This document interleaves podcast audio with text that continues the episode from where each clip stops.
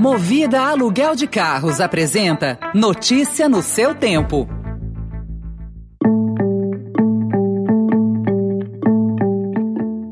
Olá, seja bem-vindo, seja bem-vinda. Começa agora mais uma edição do Notícia no seu Tempo. Esse podcast é produzido pela equipe de jornalismo do Estadão para você ouvir em poucos minutos as principais informações do jornal. Entre os destaques de hoje, Bico avança e mais 2 milhões de informais recebem até um salário mínimo no Brasil. Justiça muda critérios de repasse para estados de Fundo da Segurança Pública, reduz verbas para São Paulo, Rio de Janeiro e Minas Gerais e reforça Distrito Federal. E o uso das fake news pelos negacionistas para atacar a COP26. Esses são alguns dos assuntos que você confere nesta segunda-feira, 8 de novembro de 2021.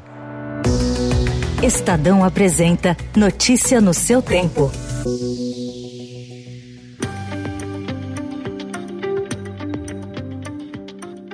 A precarização do trabalho por conta própria, o popular bico, avança a passos largos, como reflexo do desemprego elevado e do fraco desempenho da economia. Entre o segundo trimestre de 2019 e o segundo desse ano, aumentou em mais de 2 milhões o número de brasileiros sem carteira assinada ou qualquer vínculo formal, com remuneração máxima de um salário mínimo por mês. No segundo trimestre de 2019, esse contingente representava 48,2% 10% dos trabalhadores que atuavam por conta própria. Hoje já é mais da metade, 55,6%. É o que revela um estudo feito pela consultoria e dados a partir da PNAD contínua do IBGE. O objetivo foi conhecer quem é o trabalhador por conta própria, praticamente a única forma de ocupação que cresce significativamente no país.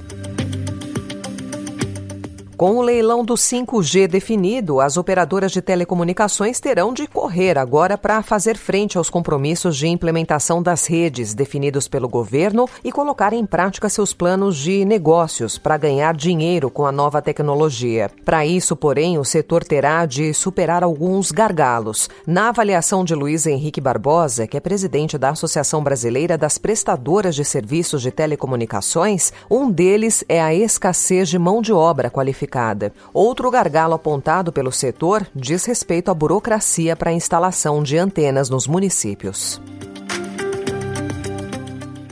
O Estadão também informa hoje que o ministro da Justiça, Anderson Torres, refez os cálculos da partilha do Fundo Nacional de Segurança Pública aos estados com um critério que, entre outras mudanças, aumentou a previsão de repasses ao Distrito Federal, por onde pretende disputar uma vaga na Câmara dos Deputados em 2022. A nova metodologia de distribuição reduz cotas de estados mais populosos e com maiores registros de criminalidade, como Rio de Janeiro, São Paulo e Minas Gerais Gerais. Conforme a nova regra, os 26 municípios e o Distrito Federal não poderão receber menos de 13,5% dos 720 milhões de reais do fundo previstos para esse ano. Assim, 94,5% do fundo será distribuído igualmente, sem prestigiar resultados de combate à criminalidade ou considerar gargalos que precisam ser atacados. Procurado, o Ministério da Justiça não explicou quais foram os estudos técnicos que levaram a pasta a definir a mudança.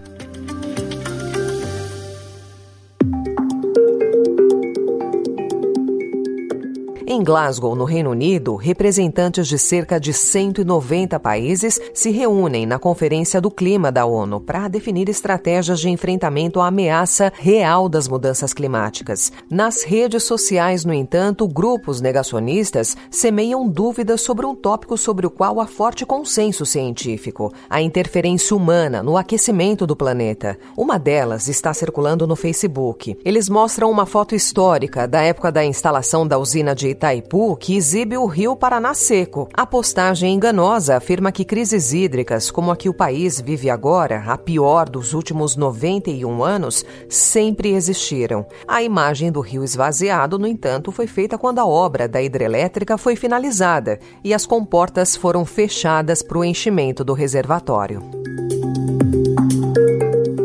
E ontem teve eleição presidencial na Nicarágua. Depois de sufocar metodicamente seus rivais e dissidentes, Daniel Ortega garantiu uma vitória tranquila, obtendo um quarto mandato consecutivo, que pode deixá-lo no poder até 2026. São, graças a Deus, uma señal un compromiso de la inmensa mayoría de los nicaragüenses de votar por la paz y no por la guerra y no por el terrorismo. O domingo foi marcado pela apatia. Os centros de votação ficaram praticamente vazios. Com seus rivais presos ou exilados, Ortega mostrou que não permitirá que ninguém lhe tome o poder. Ele deve obter entre 60% e 70% dos votos, segundo analistas. O presidente dos Estados Unidos, Joe Biden, aguarda apenas a oficialização do resultado da eleição na Nicarágua para impor novas sanções contra o regime de Daniel Ortega. Na semana passada, ele assinou uma lei com a qual a Casa Branca se compromete a punir o governo nicaragüense por realizar eleições consideradas ilegítimas. Notícia no seu tempo. As principais notícias do dia no jornal O Estado de São Paulo.